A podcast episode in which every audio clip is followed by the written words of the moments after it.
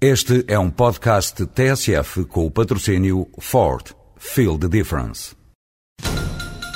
Estamos a acompanhar a grande manifestação que juntou mais de 2 mil pessoas no Rocio. Desde trabalhadores de empresas de mudanças até trabalhadores de transportadoras, todos se manifestam felizes pela eleição da Ford Transit como comercial do ano. Ford Transit comercial do ano 2007. Não trabalho na boa, trabalho na melhor. Ford. Feel the difference. Era uma vez um frade obstinado. Bartolomeu e as Badaladas. Primeiro quadro. Na rica e, sobretudo, notável biografia de Frei Bartolomeu dos Mártires consta, aí por meados do século XVI, a relativamente curta estadia que foi a dele num convento criado por ele em Viena do Castelo, o convento de Santa Cruz. Ora, Frei Bartolomeu dos Mártires, dos mártires quiseram que ele fosse, quer o pai, quer a mãe, sendo embora o responsável do convento de Santa Cruz, era tido e conhecido como um frade de extremo cuidado com a gente pobre e, bem entendido, um pregador, ou não fosse dominicano de formação, chegou até a ser arcebispo de Évora, depois arcebispo de Braga. Dizia eu, este evangelizador passava dias e dias a calcorrear Viana do Castelo e redondezas em busca de pessoas necessitadas, que as havia e muitas.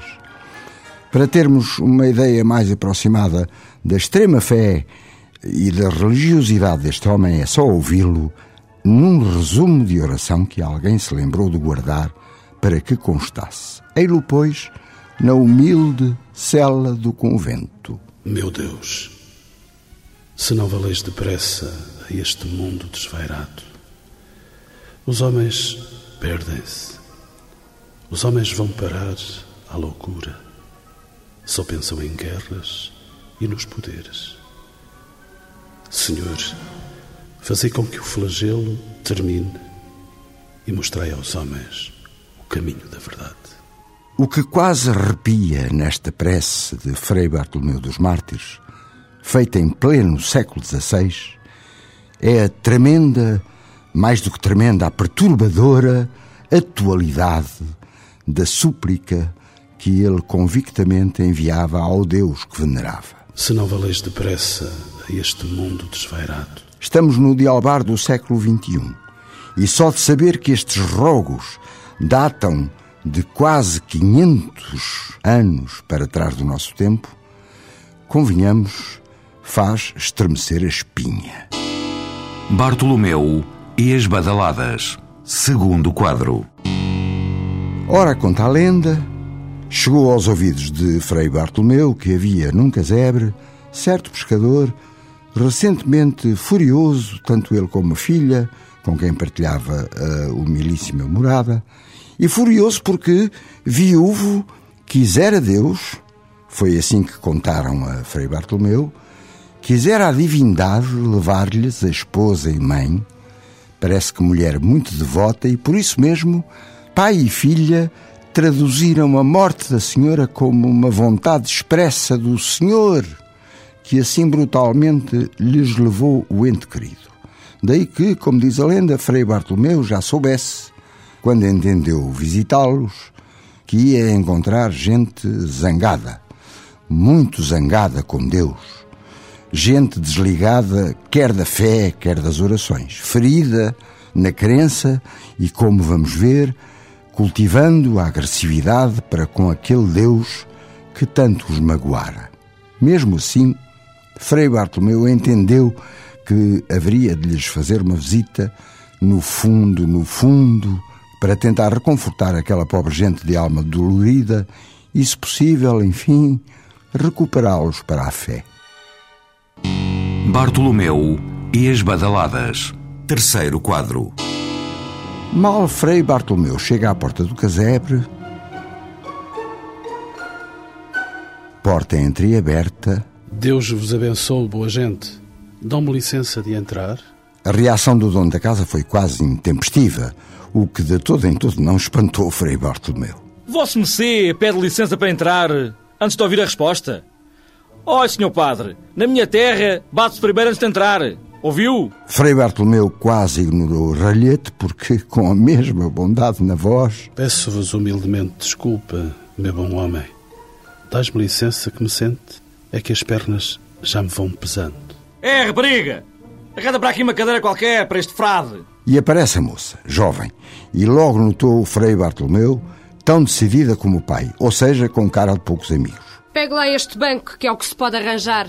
Bem-ajas, minha filha. Que Deus te abençoe. Bartolomeu e as Badaladas. Quadro número 4 e último. Seguiram-se momentos muito difíceis para Frei Bartolomeu. É que teve de ouvir das ruas, tais como Lá o seu Deus roubou-me a minha companheira e mãe da criatura aqui presente. E nós estamos zangados com ele. Um Deus cruel, nada mais, ouviu? Que me roubou a minha mãe. Pessoa tão amiga dele. Olhe, frade. hum, frade. hum, Frei Bartolomeu, para os servir. Pois só lhe digo que perde o seu tempo. Não queremos conversas. Percebe? Senhor Frei Bartolomeu, palavras não nos matam o desgosto em que o seu Deus nos embrulhou desde que levou a minha... Sim, sim. Eu até vos compreendo. O que ele foi dizer o bom do frade porque levou logo com outra. Era o que nos faltava, senhor Abade. A gente não vai em patranhas. E assim por diante, e de tal forma que o bondosíssimo Frei Bartolomeu bem cedo começou a perceber, inteligente como era, que, à primeira vista dali, não iria conseguir levar a água ao moinho. Enchendo-se, todavia, com toda a paciência de que foi capaz, Frei Bartolomeu ainda ouviu o pescador dizer-lhe, cara a cara e de sangue carregado. Se vem cá com a ideia de nos levar outra vez para as missas, engana-se. Essa coisa de ir à igreja, para nós, acabou há muito tempo. Percebeu, Sr. Abade? ou se não tinha entendido. Por isso que, na sequência de todo este sofrimento, porque Bartolomeu se sentia muito, muito triste com tudo aquilo, por isso vamos ver na segunda parte desta história de que forma é que tanto pai como filha ainda se iriam arrepender bem fundo da forma como trataram Frei Bartolomeu dos Mártires, sentado num banco, alquebrado pelo desgosto. Moral da história: paciência de santo é unguento para todas as chagas.